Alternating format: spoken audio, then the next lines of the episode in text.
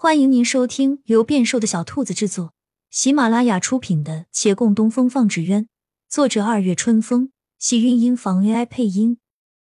欢迎订阅，期待你的点评。第二百一十二集，月兰有些担忧，她隐约觉得，没准这就是安郡王想看到的结果。他往洛长青看。洛长青低声与他道：“其实我们还可以再试一试。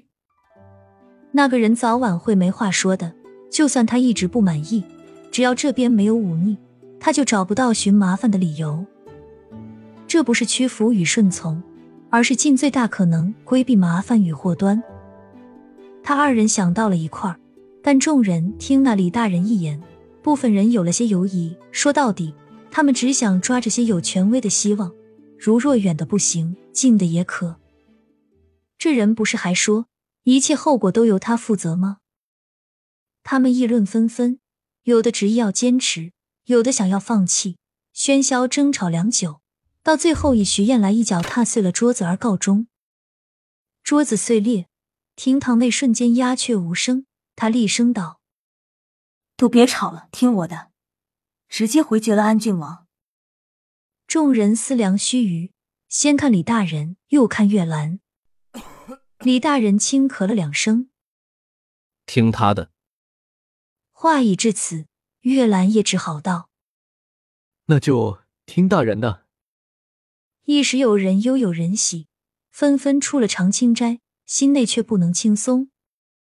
人应该抬头挺胸，但有时候。似乎也不能意气用事。徐燕来这般替他们敲定了主意，有意见的说不出，犹豫不决的也由不得细细思量。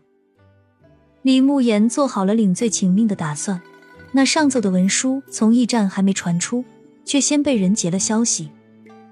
陆凌留在驿站的人及时知会到了他。彼时陆凌刚好巡查到幽州地界，幽州与亳州相邻，他留了几人。自己马不停蹄的往回赶，有些话不足与外人道。他比这些纸鸢艺人们更加在意安郡王的喜怒。皇上胞弟，当今王爷，这条线既然能搭上，为何要浪费？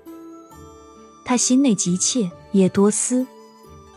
他想，为何安郡王已知会了他，还要另外知会李大人来督促此事？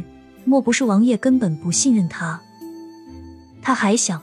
为什么师傅那边既然决定不做了，却不先跟他讲？不对，师傅不是不跟他讲，是压根就没打算跟他说。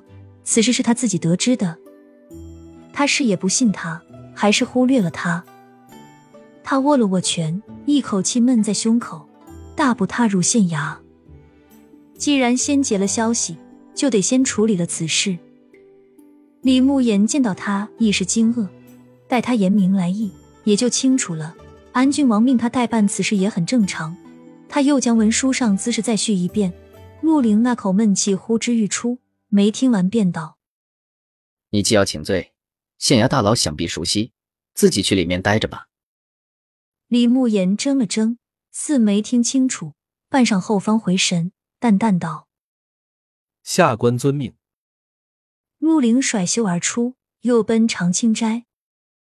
他走得急，但不忘先去驿站换了身衣服，褪下官袍，只着长服，再跨过长街登门。来的时候是晚上，厅堂的门已掩上了。这原本是他的家，他进门习惯，不用敲，也不用喊，急匆匆推门而入。那两人相牵的手因着响动而立即收回。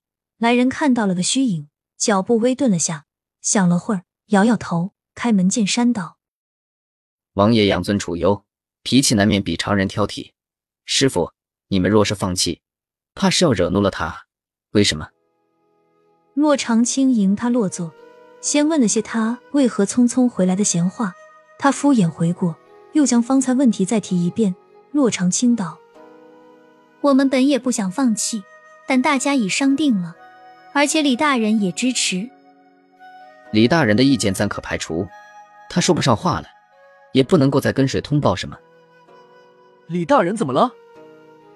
两人惊愕，他只说漏了嘴，顿了顿，撇开此事，继续道：“东西既然是你们做的，自然是要你们自己来决定了。大师哥，你不是这纸鸢协会的会长吗？为何要听他们的？若真只关乎我们一家，那便好办了。可此事关乎整个维远县纸鸢坊的兴衰存亡，不能独断。你现在听取他们的，将来惹了祸端，他们反而要怪你。不信的话，就看一看。”孟寻是巧从楼下走下来，话听了些，事情也都了解。他漫不经心道：“韩郡王要是找麻烦，二师哥你可要帮我们劝阻啊！”陆凌抬眼看看他，眼中寒意尽显，笑道：“你们就不怕麻烦是我找来的？”三人微愣，他瞬间换了神色，打了个哈哈：“开玩笑的，但是你们说放弃就放弃。”只怕我和李大人都要有麻烦了。你们要与那些艺人们商议，就再好好商议一下。我这条路已走得很艰难，莫要让我前功尽弃，算我求你们了。他往楼上走。今晚我住这儿喽，我的房间还留着吗？亲亲小耳朵们，本集精彩内容就到这里了，下集更精彩，记得关注、点赞、收藏三连哦，爱你。